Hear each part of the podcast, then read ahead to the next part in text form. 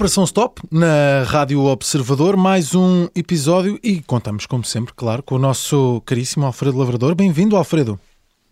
Obrigado, Miguel. Cá Hoje mais uma vez. É, mais, mais um sábado. Hoje temos aqui uh, uma guerra diferente, não é? Hoje queres falar-nos de uma segunda guerra que está a acontecer na Europa. Não é contra um país, foi como disseste, mas uh, contra uma tecnologia automóvel. Neste caso vamos falar das mecânicas híbridas plug-in. Qual é que é o problema afinal, Alfredo? Que guerra é esta? Olha, é, não, felizmente não tem a gravidade da outra, que, que nos ocupa todos os dias. Muito felizmente. É, e, nos, e, nos, preocupa bastante, e dá a ideia que não vai acabar tão depressa. Mas hum, é, é, uma das principais polémicas que existe hoje na, na indústria automóvel. Hum. O problema principal, se quiseres, é que a fórmula que a União Europeia encontrou para definir os consumos deste tipo de mecânicas que basicamente colocam um motor elétrico alimentado por uma bateria a ajudar o motor de combustão, assegurando assim eh, que o modelo, para além de gastar menos e poluir menos, consegue pelo menos percorrer 50 km em modo elétrico, é demasiado otimista. Ou seja, eh, o cálculo dos consumos, eh, pronto, foi assim um bocadinho para amigos. Para teres uma ideia. Portanto, é como se as contas não tivessem muito certas. É um bocadinho. É, foi, foi para aí uma descida, assim, ou que alguém empurrar, qualquer coisa. Porque vou, vou dar uma ideia e tu conclui por ti. Okay. Uh, imagina um SUV pesado, com 5 metros, 2.500 quilos, portanto, um SUV grandalhão, uh, com os motores potentes, com 500 ou 600 cavalos. Este SUV, se for híbrido plug-in, pode perfeitamente anunciar consumos de 1,5 litro e meio aos 100 um, portanto, nem numa descida extremamente favorável consegue fazer isso, e 30 gramas de CO2, quando na realidade gastam facilmente e poluem o dobro, e isto só nos primeiros 100 km, porque se considerares a seguir uma ida ao Porto, percebes? Nos segundos, nos segundos, na segunda centena de quilómetros, na terceira e por aí fora, os valores sobem uh, exponencialmente. Faz sentido. Esse é o problema. Sim, faz sentido. Portanto, esse, esse erro é claramente um, perceptível esse erro na, nas contagens, mas aqui uh, fica sempre esta questão. Uh, uh, apesar de perceber esses erros nessas contagens, esta tecnologia funciona ou não funciona? Não funciona. O curioso é que funciona. É extremamente complexa, mas funciona bem. Podem não funcionar tão é bem não... como eles dizem, não é? Não, não, ela funciona bem. Os ah. condutores é que não funcionam tão bem. Ah, ok. Porque desde o início esta, esta tecnologia nasceu uh, numa fase em que era preciso reduzir as emissões uh, e de caminho para incentivar os condutores a diminuir também os custos com combustível um, eh, e funciona lindamente contando que o condutor, o dono do veículo, uh, recarrega a bateria regularmente. Hum. Imagina tu, recarregas o carro em tua casa ou ao pé de tua casa durante a noite, vais para, para a rádio observador, tentas descarregar a bateria aí ao pé da rádio, eu sei que há postos. Sim. Uh, é que estás à vontade, podes escolher o, que mais favorece. E a seguir voltas para casa à noite com o carro, com o carro uh, carregado.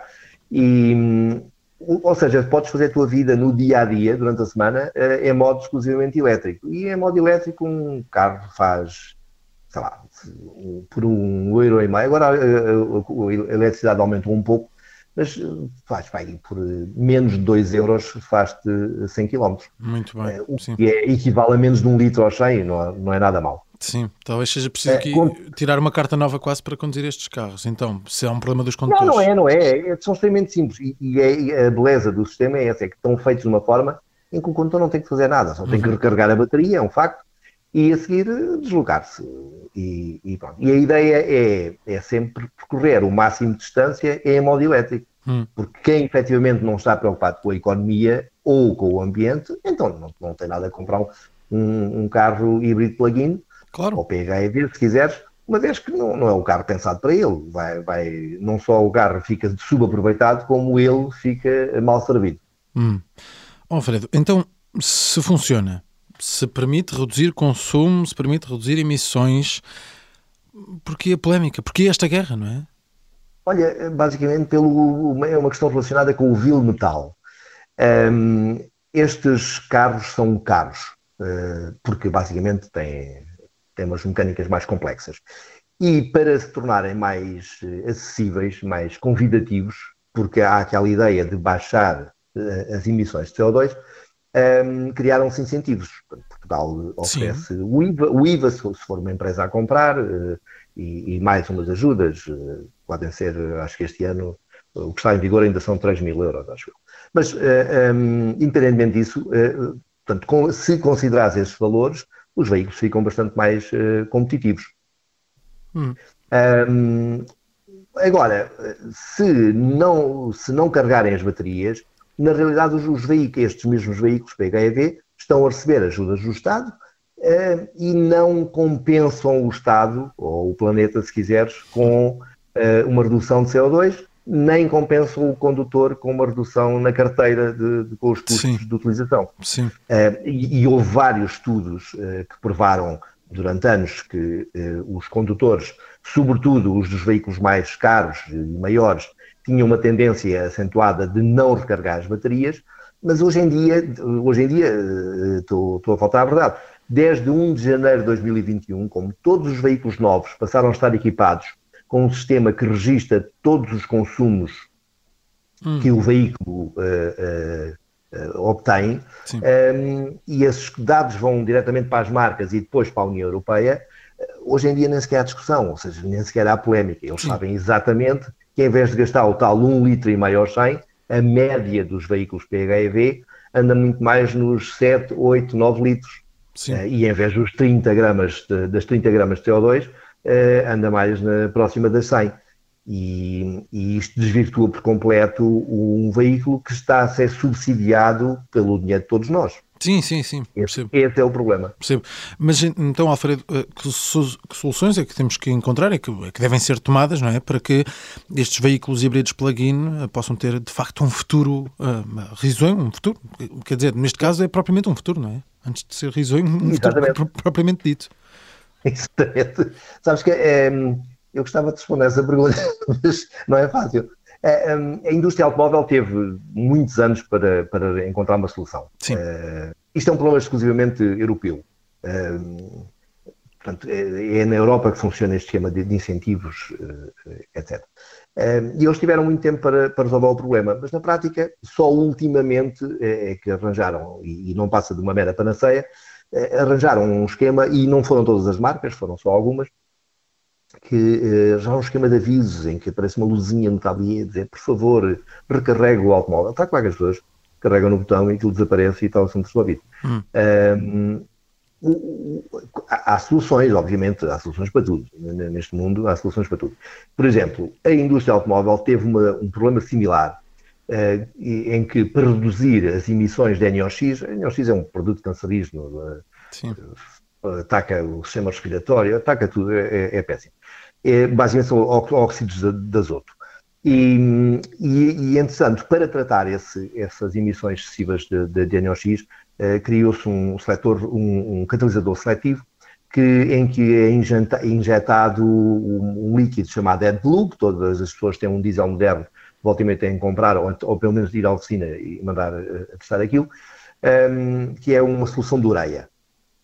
Uh, e esta solução de ureia, juntamente com o tal catalisador seletivo, seletivo desculpa, uh, reduz uh, consideravelmente os NOx. Uhum. Reduz tipo 95% dos NOx. É, é, é, é, francamente interessante.